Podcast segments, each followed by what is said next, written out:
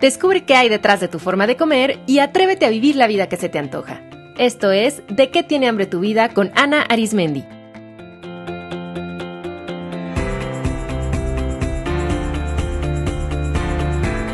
Este es el episodio 105, Hambre Sexual.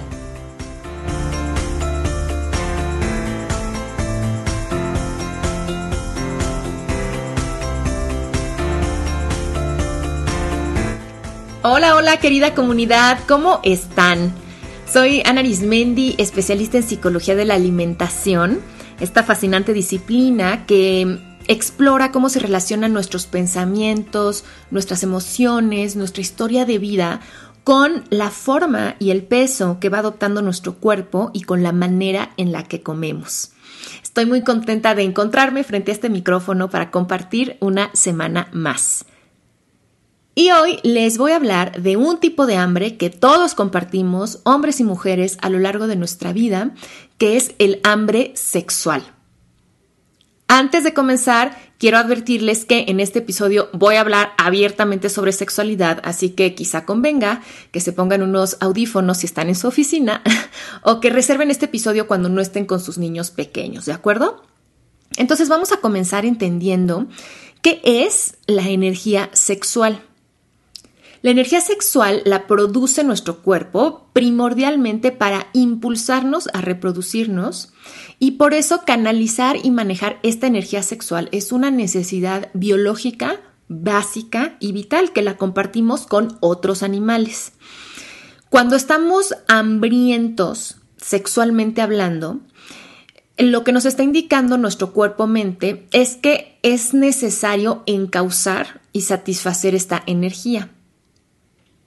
A mí me parece sumamente interesante que hay muchísimas similitudes entre el acto de comer y el acto sexual y que justamente por esas similitudes después nos podemos confundir entre si de lo que tenemos hambre es genuinamente de alimentos o si realmente es una energía sexual que hay que de otra que hay que canalizar de otra forma o también es van a entender por qué es muy común y de cierta forma hasta lógico buscar satisfacer el hambre sexual con comida, pero ya sabemos que todas nuestras hambres tienen nutrientes muy específicos y que si cuando sentimos hambre de algo le damos el nutriente incorrecto, en un inicio lo que vamos a sentir es alivio porque la sensación de vacío y la ansiedad va a desaparecer, pero después pues esa hambre va a seguir insatisfecha y se va a volver a manifestar.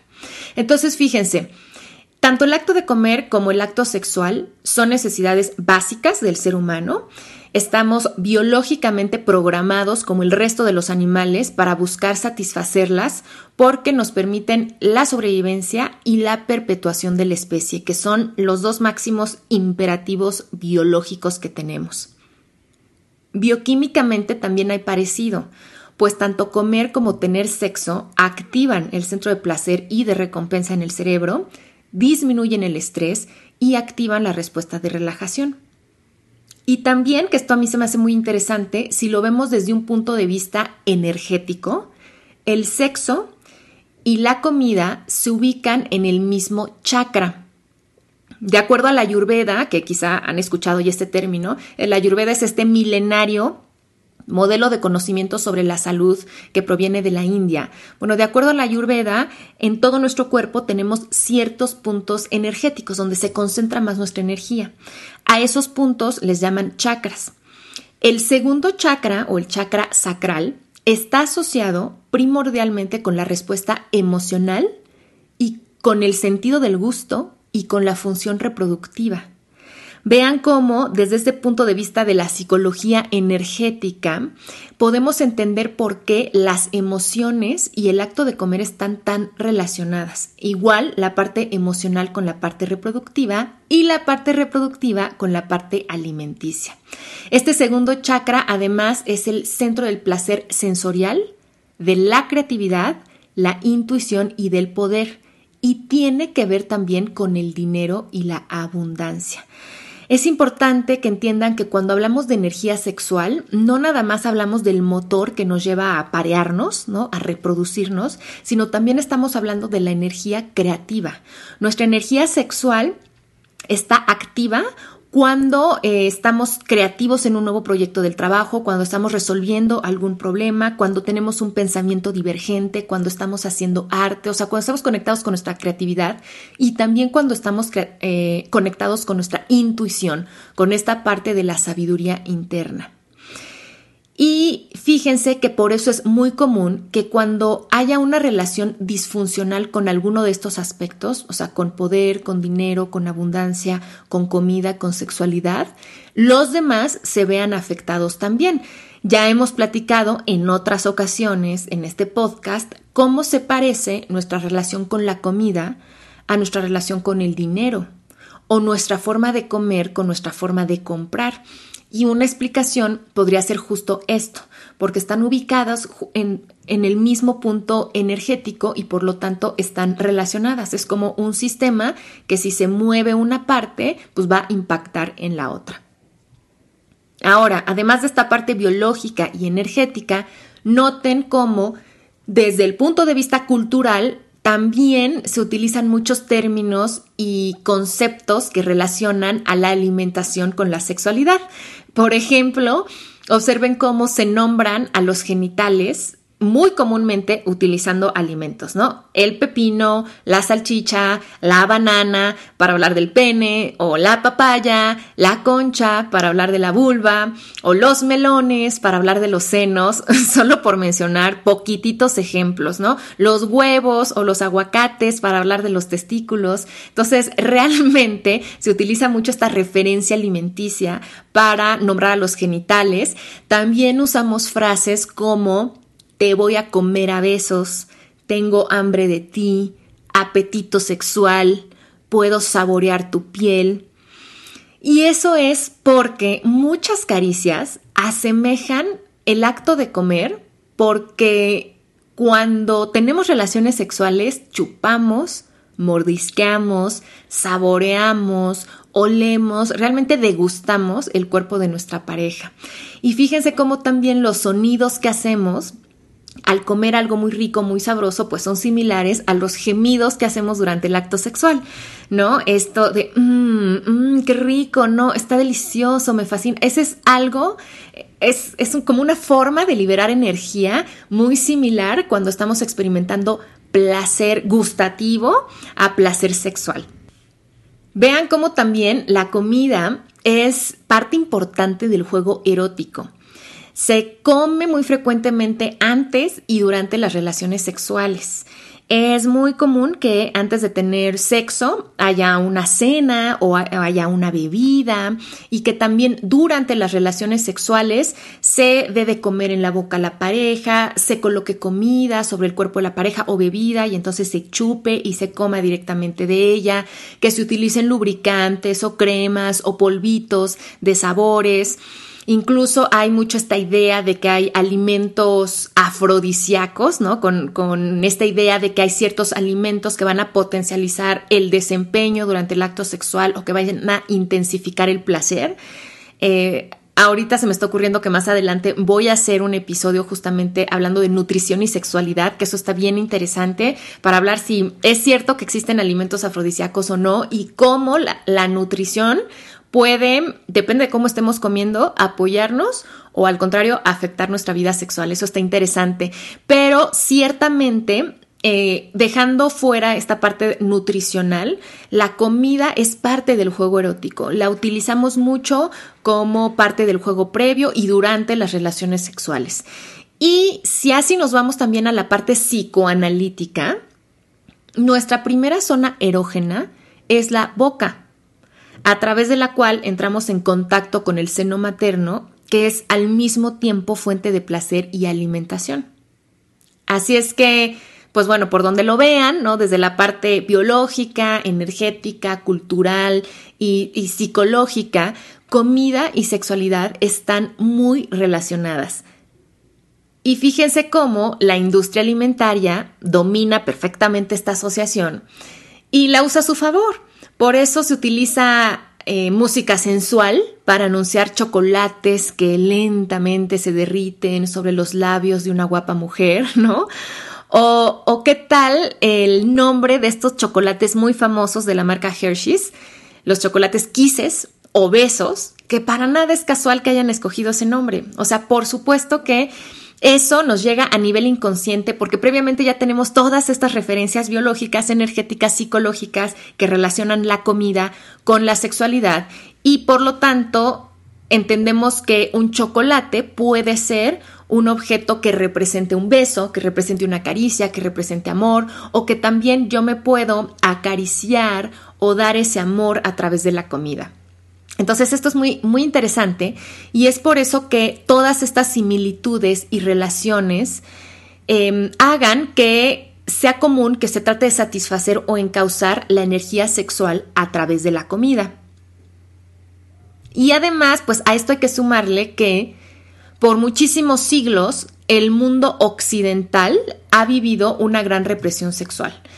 Y por lo tanto hay muchos todavía sentimientos de culpa y de vergüenza y de no merecimiento alrededor del deseo y del placer sexual, sobre todo en las mujeres, pero yo les diría que también mucho en los hombres, porque no porque se les permita tener relaciones sexuales de una forma más abierta, quiere decir que estén satisfechos sexualmente o que le están viviendo desde una parte genuina como de, de paz, de ética.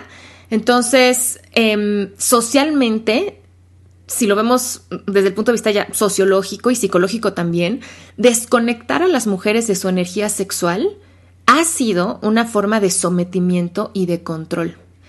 Y a las mujeres como género, eso es algo que nos ha ocurrido y que hasta hace muy poco estamos otra vez recobrando ese, ese poder que nosotras tenemos, porque recobrar eh, la conexión y utilizar nuestra energía femenina a nuestro favor es reconectarnos con, como les decía, nuestra capacidad creativa y eso nos da un gran poder.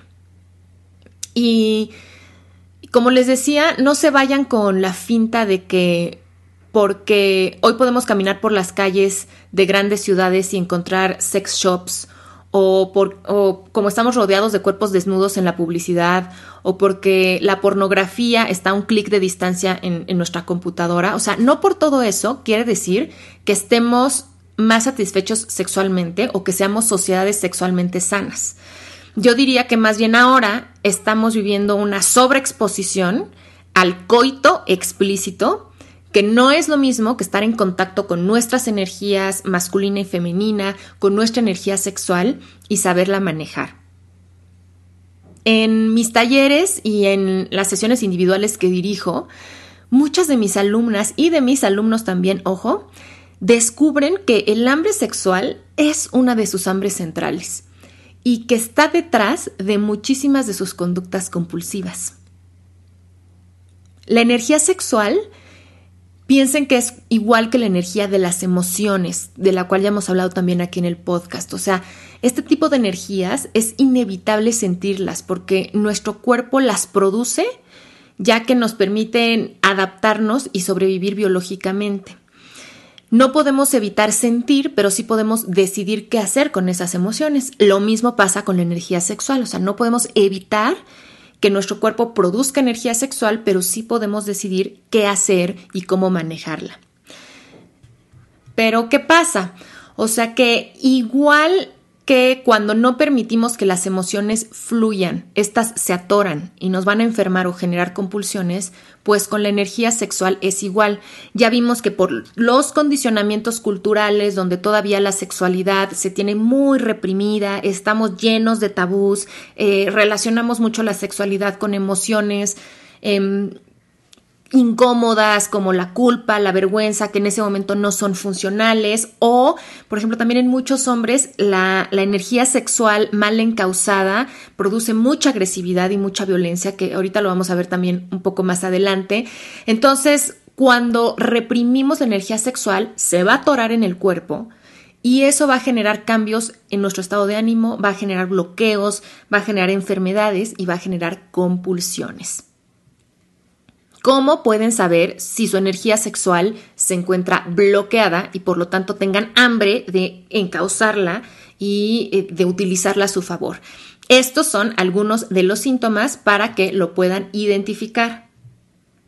Un primer síntoma es tener tensión muscular crónica. Cuando la energía sexual no se libera vía el orgasmo o vía alguna otra actividad como las que les voy a compartir más adelante, esta energía se queda atorada a nivel sistema nervioso y también en los músculos generando tensión. Entonces, esos dolores en la espalda y en el cuello y apretar la mandíbula pueden ser causados por energía sexual que está reprimida. De hecho, fíjense, una causa de las migrañas puede ser justo esta energía sexual acumulada y atorada. En algún episodio ya les había explicado esta analogía que me gusta mucho usar para hablar sobre este tipo de energías, ¿no? Que es la analogía de la manguera. Imaginen que la energía sexual es como el agua que corre a lo largo de una manguera, de esas mangueras que usamos para regar el jardín, las plantas, ¿no? Entonces, si con una pinza presionamos una parte de la manguera, entonces impedimos que el agua siga fluyendo. Pero si el agua sigue corriendo porque la llave del agua todavía está abierta, pues el agua se va a ir acumulando ¿no? Hasta ese punto donde está la pinza apretando, obligando a que la manguera se estire y se estire hasta que no pueda contener más el agua y entonces se va a romper generando alguna fuga. Eso es exactamente lo que pasa con la energía sexual. O sea, no por reprimirla o porque parezca que no está ahí o por no hacerle caso o por medio darle salidas, no por eso quiere decir que va a desaparecer, sino se va a empezar a acumular, acumular, acumular hasta que encuentre una forma de liberarse, porque si no nos va, nos va a enfermar. Toda esa energía que se queda atorada, si no se libera, nos puede generar enfermedades. Entonces, puede ser que tengamos muchas fugas de energía sexual y una de ellas puede ser vía tensión muscular. Otro síntoma puede ser la ansiedad y la irritabilidad. Cómo la energía sexual se puede acumular en el sistema nervioso, va a afectar nuestro estado de ánimo y va a afectar la activación, es decir, que se active la respuesta de estrés. Y por lo tanto, tener energía sexual bloqueada se puede expresar como estar todo el tiempo de malas, irritable, que cualquier cosita active el enojo y la molestia. Ahora, esta irritabilidad puede desembocar en franca agresión. La agresión también puede ser un síntoma de energía bloqueada y ahí se habla de mucha energía muy bloqueada. Observen cómo cuando hay una abstinencia sexual mal manejada, como en ciertos grupos religiosos, eso desemboca en mucha agresividad verbal, física y por supuesto sexual. En las personas que agreden eh, de alguna manera a las personas que los rodean y puede ser ese tu jefe, tu esposo, uno de tus hijos, esas personas también probablemente, o sea, como la, energía sexual justamente tiene mucha energía de acción, ¿no? Es una energía bien poderosa que es un motor que nos lleva a actuar, pero si no se encausa correctamente, el cuerpo va a encontrar una forma de sacar toda esa energía, porque si no le puede ocasionar un paro cardíaco y a veces eso lleva a los golpes o a los gritos o a los abusos. El insomnio puede ser también un, em, una causa de un mal manejo de la energía sexual, porque así como no podemos dormir cuando estamos todos llenos de emociones, pues cuando estamos saturados de energía sexual tampoco, porque nuestro sistema se mantiene excitado y se mantiene alerta. Y ojo, cuando utilizo la palabra excitado no me refiero solamente a, excitado con esta idea de estar horny, ¿no? O sea, como que de estar caliente, de tener ganas, ¿no? Sino excitado quiere decir que el sistema esté alerta, o sea, que todos tus sentidos están alerta y pues por eso eso no te deja dormir. Otro síntoma de represión sexual es sentir culpa y vergüenza eh, relacionados con el deseo, el acto y o el placer sexual. Los trastornos sexuales como la anorgasmia, que es no poder alcanzar el orgasmo, o la eyaculación precoz, o muchos otros trastornos sexuales, estos son, digamos, como que los más comunes. Una vez que se descarte que puedan tener un origen biológico, si aún así persisten, desde el punto de vista psicológico pueden tener su raíz en la falta de permiso interior para experimentar placer, tener un miedo relacionado con, con la sexualidad, eh, tener muchos tabús, muchas creencias disfuncionales alrededor de este tema. También una posible causa de los tics nerviosos puede ser la fuga de energía sexual, tener conductas compulsivas relacionadas con el sexo, como la masturbación compulsiva, mirar pornografía de forma compulsiva, tener relaciones sexuales de forma compulsiva. Todo ello también habla de un mal manejo de energía sexual. O sea, como les decía, no siempre manejar incorrectamente la energía sexual quiere decir reprimirla, ¿no?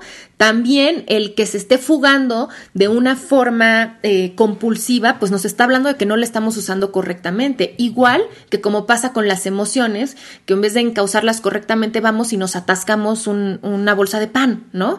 Entonces, no por irnos a un exceso quiere decir que estamos conduciendo correctamente nuestras energías interiores. Ahora, las personas que son muy rígidas, con mucho prejuicio alrededor de la sexualidad, que en todo ven pecado, que viven una abstinencia represiva, también tienen mucha energía sexual bloqueada, ¿no? Entonces recuerden que tanto apego como por ejemplo sería tener relaciones sexuales de forma compulsiva, ¿no? Entonces, el apego a la relación sexual como el rechazo y entonces ver eso como malo y, reprimirse, son dos caras de una misma moneda. O sea, ambas son formas de manejar la energía sexual incorrectamente. Y otro síntoma eh, serían las conductas compulsivas relacionadas con las sensaciones corporales. Acuérdense que el placer sexual es muy sensorial y todo lo que tenga que ver con comida también, ¿no? Entonces, eh, esas, esas compulsiones relacionadas con las sensaciones serían comer, fumar, beber, porque estas activan los centros de placer y recompensa de manera muy similar, entonces suelen brindar alivio. Por eso cuando yo eh, realmente lo que tengo es hambre sexual, pero si como, se activa el centro de placer y recompensa y en ese momento, ah, como que me calmo. O fumo, igual me calmo. O me sirvo una copa de vino, igual me calmo. Pero acuérdense, es un alivio temporal, no es nutrición real. Quiero que, después de haber escuchado todo esto, se pregunten qué tan cómodos o cómodas se sienten con su deseo sexual, si perciben sus procesos de excitabilidad con naturalidad, es decir, pues es normal que me excite con ciertas cosas, si se conducen con un código de ética en sus prácticas sexuales y si se encuentran satisfechos o insatisfechos sexualmente. La sexualidad es una parte muy importante y como les decía, vital, es decir, está relacionado con nuestra vida, con nuestra calidad de vida, con nuestra capacidad de adaptarnos correctamente a los retos de la vida. Entonces es muy importante hacer esta reflexión, detenernos un momento y decir, a ver, ahorita cómo, cómo me siento con mi vida sexual. Y acuérdense que todo tiene solución, ¿no? Entonces, si estamos muy desnutridos sexualmente, pues podemos nutrirnos entonces, ya saben que como a mí me gusta lo práctico, les voy a compartir algunas opciones para nutrir nuestra hambre sexual. Y hay dos formas de conectar, encauzar, manejar correctamente nuestra energía sexual. Una es a través del erotismo y otra es a través de la castidad. Y ojo, no hay que confundir el término castidad con el término abstinencia. La castidad es un estado en el que no se tiene contacto erótico, pero se realizan prácticas para conducir y expresar la energía sexual, a diferencia de la abstinencia donde se reprime la energía sexual y pero no se hace nada para manejarla y entonces se queda ahí atorada y por eso en la abstinencia surgen muchos problemas. En la castidad yo no estoy teniendo contacto erótico con otra persona, pero sí estoy haciendo ciertas prácticas que ahorita les voy a compartir para manejar y liberar esta energía sin necesidad de contacto. Realmente todos necesitamos aprender y poner en práctica actividades que nos ayuden tanto a canalizar nuestra energía a nivel erótico, bueno, si es que lo deseamos, también hay gente que quiere vivir en castidad y eso está bien, pero la mayoría de las personas vamos por la vida eh, viviendo las dos cosas, ¿no? O sea, tenemos contacto erótico porque de pronto tenemos una pareja, pero ah, no todo el tiempo estamos con nuestra pareja, incluso no no todo el tiempo que estamos en pareja estamos teniendo contacto erótico. Entonces es muy importante aplicar técnicas de castidad y técnicas de em, erotismo. Entonces vamos a ver cuáles son estas prácticas. Y eh, lo primero que hay que hacer para realmente conducir nuestra energía sexual es empezar por conectar con ella y conectar con nuestro cuerpo. Y para ello sirve mucho hacer ejercicios para activar la energía sexual desde las caderas, eh, esto en hombres y en mujeres. Y también específicamente en mujeres sirve mucho hacer ejercicios para fortalecer el suelo pélvico, como los ejercicios famosos de Kegel, que se les recomienda mucho a las mujeres eh, que van a tener que van a tener hijos o que acaban de tener hijos, como para fortalecer esa zona. Entonces los pueden buscar en internet, son muy fáciles de hacer y de encontrar, los pueden hacer en cualquier momento. Es bien importante, justo para entrar en contacto con nuestra energía sexual, conocer anatómicamente nuestro cuerpo. Y en el caso de las mujeres, conocer nuestro ciclo menstrual también es básico. Es increíble todavía como hoy en día hay muchísimas mujeres que jamás han mirado su zona genital, o sea, jamás se han visto el clítoris, no se han visto tampoco los labios, no han visto su vagina, que todavía se refieren a ellos con asco, con vergüenza, con susto, que les da terror ir al ginecólogo, que no hacen preguntas en el ginecólogo o que tienen desconocimiento total de su menstruación y por eso cuando se les pregunta, oye, bueno, ¿y cuándo fue tu último ciclo menstrual? No se acuerdan. Y el problema de desconocer todo esto es que tampoco vamos a poder reconocer lo anormal. Y por eso hay mujeres que pueden tener un ciclo menstrual que no está funcionando correctamente y ni siquiera lo detectan porque están demasiado desconectadas con su cuerpo o que no se, no se hacen la exploración mamaria, que no se tocan los senos para revisar si todo está bien. Entonces, bien importante tener contacto con nuestro cuerpo. Los hombres en general eh, tocan y miran mucho más sus genitales, pero aún así no los conocen a profundidad y también recuerden que los hombres tienen ciclos hormonales. Cada vez se está descubriendo más sobre ello y cómo impacta eso en el, también en el estado de ánimo, en el funcionamiento de otras hormonas en el cuerpo. Entonces, muy importante también eh, que los hombres puedan poder, puedan observar igual sin juicio, sin vergüenza, sus genitales y acudir al médico es más, o sea, para las mujeres como que es más común ir al ginecólogo, pero para los hombres, o sea, de aquí a que va al urólogo o al proctólogo, o sea, tiene que ser porque se sienta mal, ¿no? Entonces, es bien importante también hacerlo como una forma de prevención. Eh, les quiero recomendar a las mujeres, bueno, y también a los hombres que quieran saber más sobre el cuerpo de, de, las mujeres, mi libro favorito para este tema es un libro que atesoro de verdad, son de esos libros de cabecera que se llama Cuerpo de Mujer, Sabiduría de Mujer, de la doctora Christian Nerthop. Les voy a dejar aquí en las notas del episodio los datos para que lo consigan. Lo pueden encontrar en cualquier librería online o física. Y este es un libro precioso porque van a encontrar una fascinante explicación sobre el cuerpo femenino, su anatomía, sus procesos y cómo conectar nuestra energía desde las perspectivas occidentales y orientales, no haciendo más y menos a una o a la otra, sino que eso es lo que tenemos que hacer hoy en día, reunir ambas sabidurías. Es un libro bien lindo que les recomiendo. Bueno, entonces ese es el primer paso para nutrir nuestra hambre sexual. Conocer nuestro cuerpo y entrar en contacto con nuestra energía sexual eh, puede ser uno mucho activándola a través del movimiento, sobre todo a través del movimiento de caderas, de ejercicios tipo los ejercicios de Kegel, todo eso funciona mucho.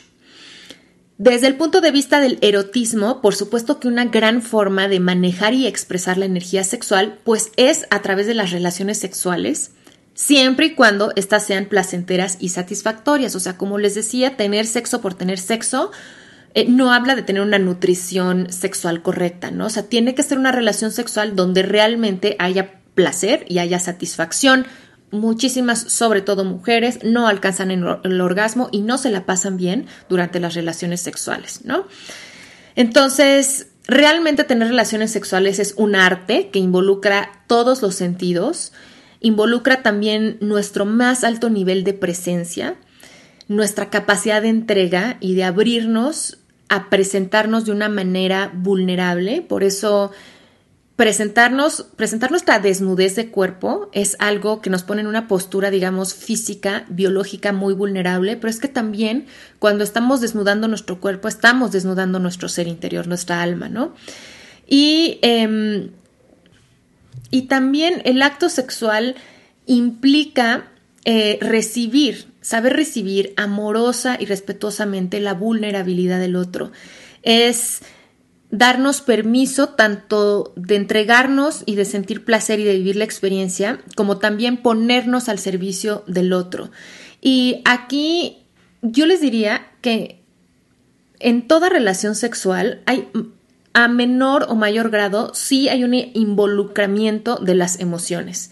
Pero por supuesto eh, hay grados y se pueden tener relaciones sexuales muy placenteras eh, sin eh, amar a la otra persona, pero sí tienen que haber esos ingredientes. O sea, yo para disfrutar las relaciones sexuales, pues tengo que estar presente, tengo que entregarme, tengo que darme permiso de sentir, tengo que estar presente todos mis sentidos. Y luego si a eso además le añadimos la parte emocional de que además me estoy entregando y estoy recibiendo y quiero quiero complacer y quiero cuidar y quiero quiero quiero acariciar a la persona con la que estoy involucrada porque la amo, bueno, pues es una gran gran gran experiencia, ¿no?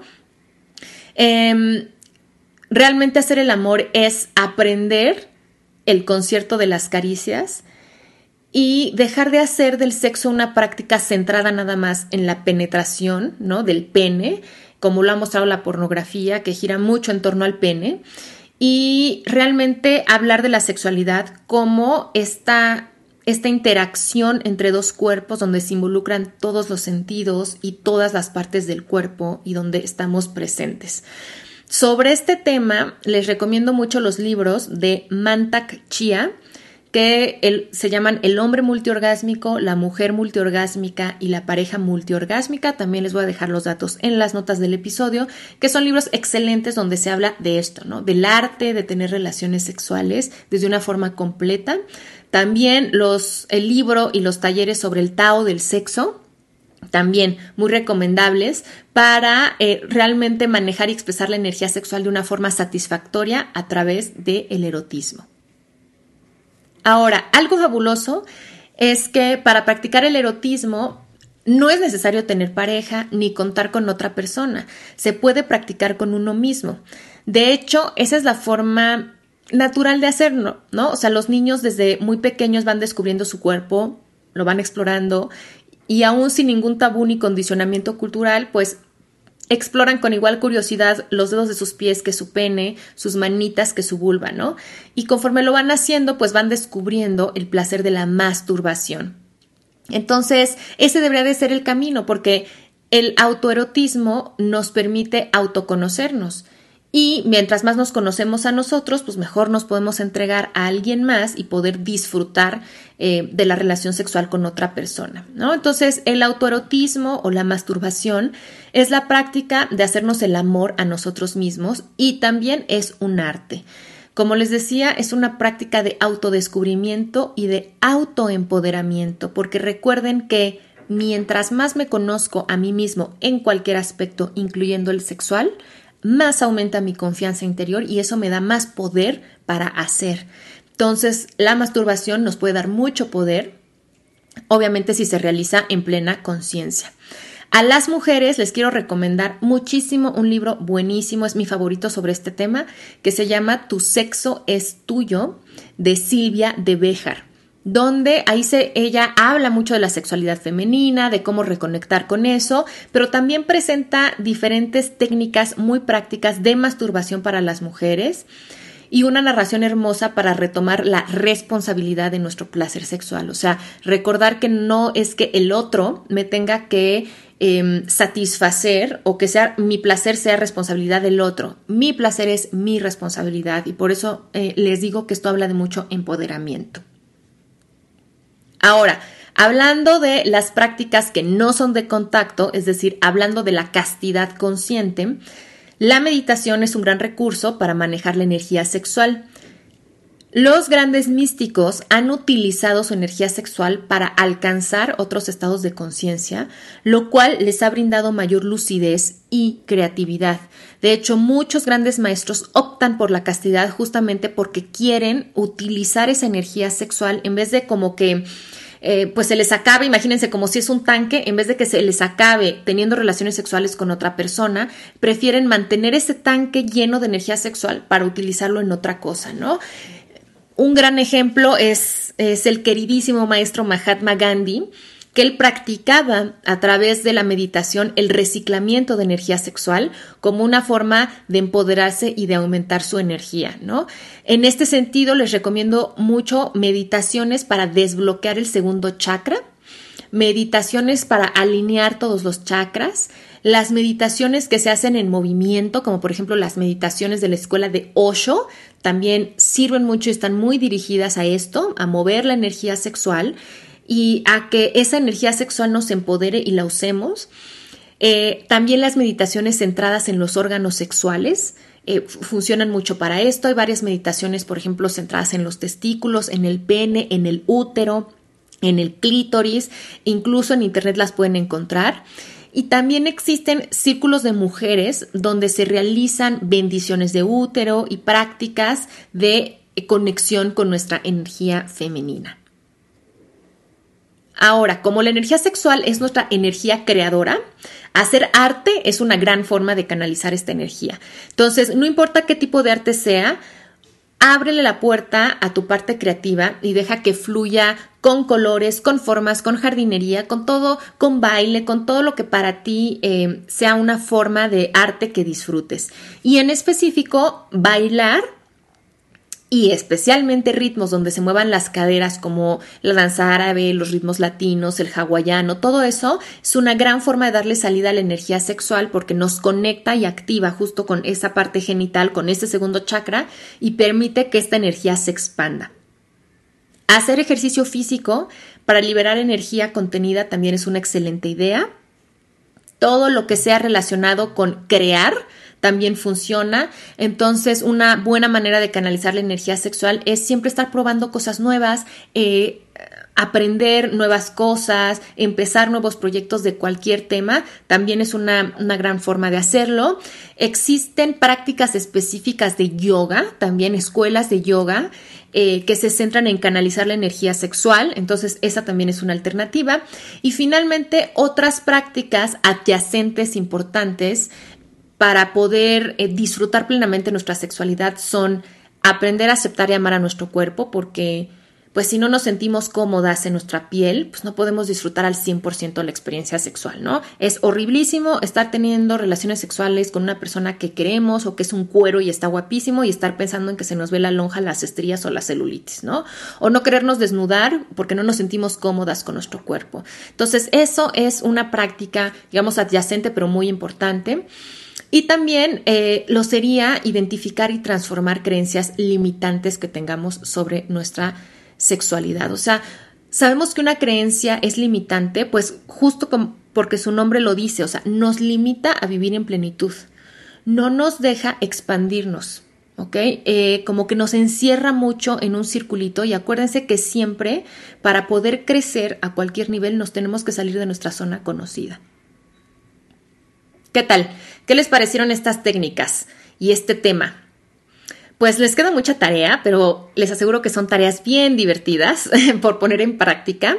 Así es que espero que sientan curiosidad por probar alguna de estas estrategias y me encantaría que me platicaran qué tal les va.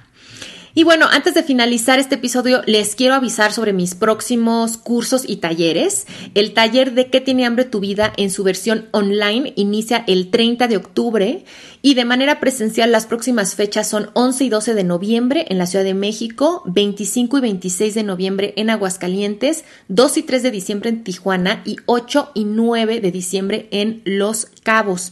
Las inscripciones a todos estos cursos, tanto el online como los presenciales, están abiertas y la información está en de qué tiene hambre tu.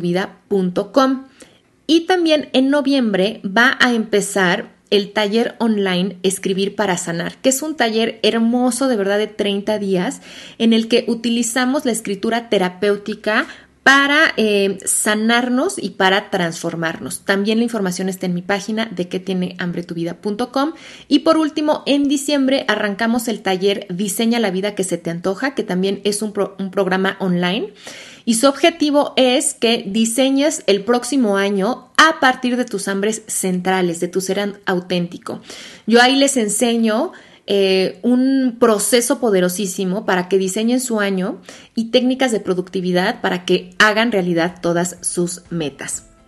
Les dejo un abrazo con muchísimo cariño y nos escuchamos la próxima semana. Bye.